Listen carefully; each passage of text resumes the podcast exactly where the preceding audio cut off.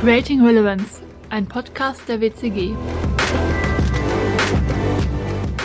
Unternehmensführung ist nicht die Beschäftigung mit Gegenwartsproblemen, sondern die Gestaltung der Zukunft, sagte Danielle Goodware.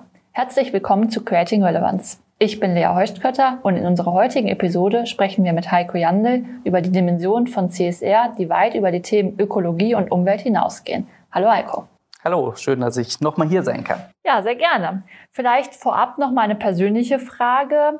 Was hat dich überhaupt dazu gebracht, dich mit dem Thema Nachhaltigkeit und CSR zu beschäftigen? Ich glaube einfach, dass das Thema Nachhaltigkeit ein total wichtiges Zukunftsthema ist. Und zwar, weil es da halt wirklich um die Frage geht, wie wir eigentlich, und zwar nicht in den nächsten fünf bis zehn Jahren, sondern wie wir wirklich einfach langfristig hier auf dem Planeten weiterleben möchten. Und zwar nicht nur jetzt aus Umweltaspekten, sondern auch einfach aus sozialen Aspekten. Ne? Wie sieht eigentlich auch unser Zusammenleben aus? Und natürlich, wie sieht eigentlich das Wirtschaftssystem von morgen aus? Du sprichst ja schon einen wichtigen Punkt an. Wenn wir über CSR sprechen, ähm, unterliegen wir häufig dem Vorteil, dass sich das ganze Thema im Grunde nur auf das Thema Umwelt, Klima ähm, etc. Ähm, bezieht. Was sind denn die anderen Punkte? Ja, das Thema wird natürlich oft einfach Moment einfach durch die aktuellen Diskurse dadurch geprägt und oft einfach nur mit dem Umweltthema verbunden. Allerdings ähm, in unserer Definition hier bei der WCG von CSR äh, hat das Ganze auch eine soziale Dimension und eine Governance-Dimension. Also wir untergliedern das äh, Thema nach den ESG-Kriterien im Prinzip. Kannst du uns ein Beispiel geben für ähm, soziale und Governance-Kriterien? Die soziale Dimension von CSR, so möchte ich es mal lieber nennen an der Stelle. Das umfasst eigentlich das ganze Thema, wie wir arbeiten intern im Unternehmen, beziehungsweise auch das Thema der sozialen Verantwortung dem Unternehmen, dem Mitarbeitern gegenüber, dem Unternehmen der Region gegenüber, wo es ansässig ist, aber auch gegenüber allen anderen, wie zum Beispiel Lieferanten oder auch die Verantwortung für Lieferketten. Ja, und die Governance-Dimension, das ist im Prinzip die Einhaltung von fairen Geschäftspraktiken und natürlich die Einhaltung von internationalen Standards und Normen und sogar eigentlich, dass man so agiert, dass man über Standards arbeitet. Aber jetzt mal doof gefragt, ist nicht das Halten an Gesetze, sollte das nicht Standard sein? Das sollte natürlich Standard sein und das ist auch Standard. Äh, allerdings die Frage ist ja, es gibt bestimmte Bereiche, die sind vom Gesetzgeber halt einfach nicht definiert und da ist halt die Frage, welcher Verantwortung man da gerecht werden möchte als Unternehmen relevant oder in, in, in relevantem Maße hört man das Thema ja oft im Zusammenhang mit Konzernen, die eben auch dieser gesetzlichen Verpflichtung unterliegen, ähm, hier tätig zu werden. Inwieweit trifft das dann auf den Mittelstand zu? Der Mittelstand, der ist jetzt in vielen Bereichen, unterliegt er jetzt noch keiner Berichtspflicht zum Beispiel. Oder die äh, mittelständischen Unternehmen sind auch äh, zurzeit noch nicht verpflichtet, auch Nachhaltigkeitsberichte zum Beispiel zu schreiben. Allerdings ist es halt so, dass, der, dass die Gesetze da einfach immer mehr verschärft werden. Ganz aktuell ist ja von der EU auch ein Gesetzentwurf äh, für ein Lieferkettengesetz in Umlauf gebracht worden. Und das betrifft halt nicht nur die Konzerne, sondern das betrifft auch ganz konkret einfach den Mittelstand, wo der Mittelstand einfach verpflichtet werden soll, die Lieferketten und zwar nicht nur in der ersten Ebene, sondern bis ganz zum Schluss dass äh, die Unternehmen da einfach in die Verantwortung gebracht werden, das zu kontrollieren, ob da halt gewisse Standards im Bereich Menschenrechte, im Bereich Umweltschutz einfach eingehalten werden oder halt nicht.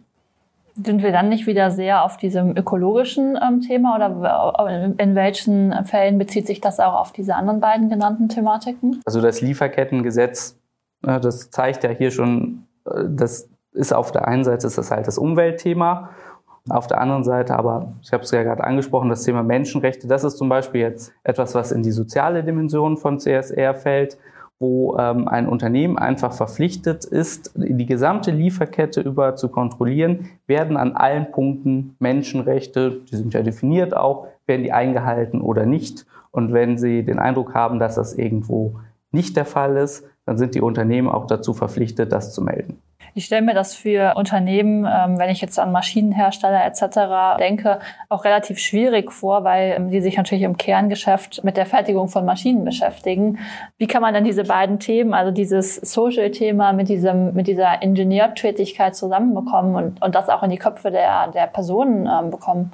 Gut, wenn Unternehmen dazu verpflichtet sind, dann müssen sie natürlich da einen Weg finden. Allerdings hört sich natürlich jetzt erstmal als, ein, als eine Aufgabe an, die irgendwie kaum zu bewältigen ist. Also wie möchte ich als Unternehmen überhaupt meine ganze Lieferkette kontrollieren. Und das ist natürlich etwas, da werden sich Unternehmen, wenn das Gesetz denn dann so kommt, werden sich die Unternehmen halt mit auseinandersetzen müssen. Allerdings ist es auch so, dass es da eine ganze Menge an Software gibt, die das halt unterstützt, dass man hier die Komplexität im Prinzip schon, schon reduzieren kann. Allerdings natürlich, klar, das ist eine Aufgabe, die sehr aufwendig wird und da wird sicherlich auch noch sehr viel verhandelt werden müssen, wie tief das denn überhaupt dann geht, diese Kontrollpflicht für die Lieferketten. Da bin ich auch mal gespannt, wie das aussieht. Allerdings, äh, da wird es schon Wege geben und man kann sich ja da auch Unterstützung von extern holen. Es gibt Unternehmen, die sind darauf spezialisiert, Lieferketten zu analysieren. Und wie gesagt, wenn man das dann noch unterstützend mit Software einsetzt, ist das durchaus etwas, was äh, Unternehmen dann auch bewältigen können. Jetzt haben wir das ganze Thema sehr oder, oder betrachten das gerade sehr von der Seite, die das praktisch im Unternehmen äh, vordiktiert. Aber wie sieht das denn mit der anderen Seite aus, also die intrinsische Motivation dahinter, ähm, da tatsächlich tätig zu werden? Die ist sicherlich zunehmend ausgeprägt. Und zwar, das liegt einfach daran, dass bestimmte Dinge, die halt vorher nicht so wirklich greifbar, nicht besonders sichtbar waren, einfach nicht so ins Bewusstsein drin waren bei den, bei den Unternehmen. Ich sage mal ein Beispiel. Wenn in äh, Bangladesch eine Textilfabrik einstürzt, dann ist das vielleicht in der Vergangenheit auch schon passiert. Allerdings die sozialen Medien oder insbesondere die sozialen Medien tragen halt dazu bei, dass wir das plötzlich nicht nur eine Information darüber bekommen, dass das passiert ist, sondern wir sehen es. Wir sehen eine zusammengestürzte Fabrik. Wir sehen das Leid, was dahinter entsteht.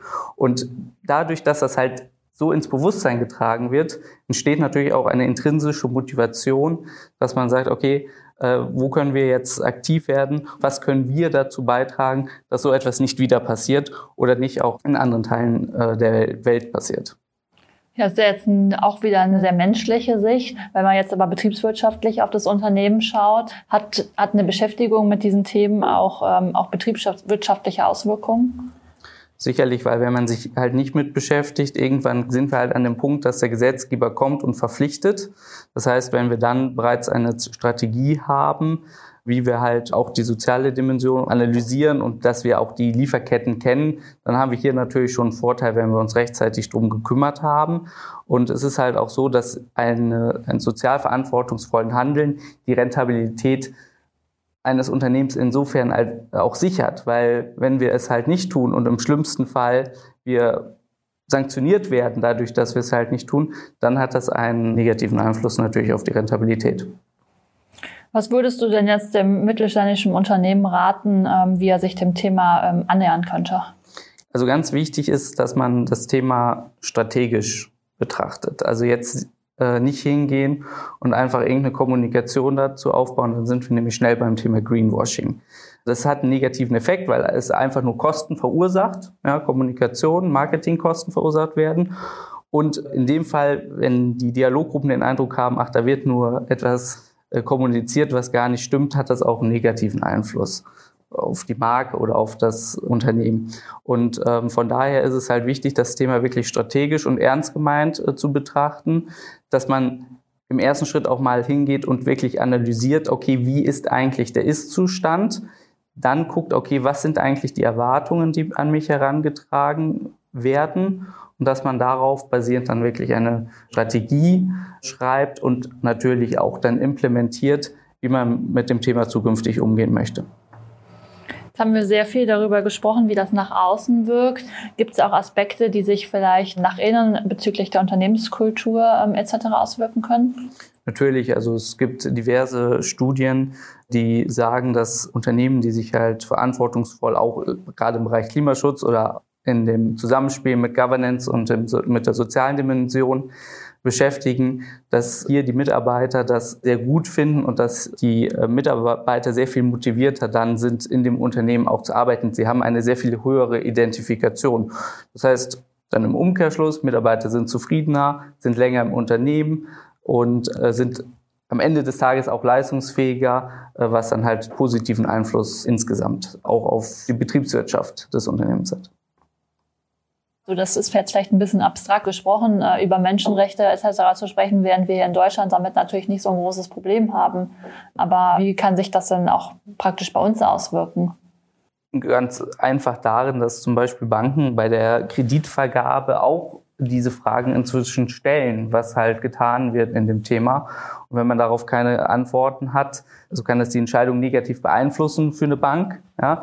Wenn man der Bank da doch etwas vorlegen kann, dann ist das äh, durchaus bei einer Kreditvergabe zum Beispiel etwas, was positiv ins, ins Gewicht fällt, je nachdem, um was es für eine Investition es sich handelt, gerade halt bei internationalen Investitionen, die in bestimmten Teilen der Erde vielleicht auch dann durchgeführt werden. Aber gibt man ein Beispiel dafür, was denn dieses, äh, was in Anführungsstrichen, also was man vorlegen kann, ähm, sein könnte? Also eine Bank zum Beispiel kann ja die Frage stellen, okay, wir geben euch diesen Kredit, ihr seid zwar hier wirtschaftlich, aber was ist denn eigentlich euer Beitrag zum Thema XY? So, und wenn man dann zumindest mal einen Nachhaltigkeitsbericht hat, den man da vorliegen kann, wo dieses Thema, entsprechende Thema dann auch äh, behandelt wird, und man hat halt eine Antwort auf die Frage, dann ist das, kann das schon äh, sehr entscheidend sein, weil Banken immer mehr auch danach fragen, okay, wie gut ist es denn eigentlich das Unternehmen aufgestellt in, in dem Bereich, weil es halt einfach ein wichtiger Punkt von Zukunftssicherung ist.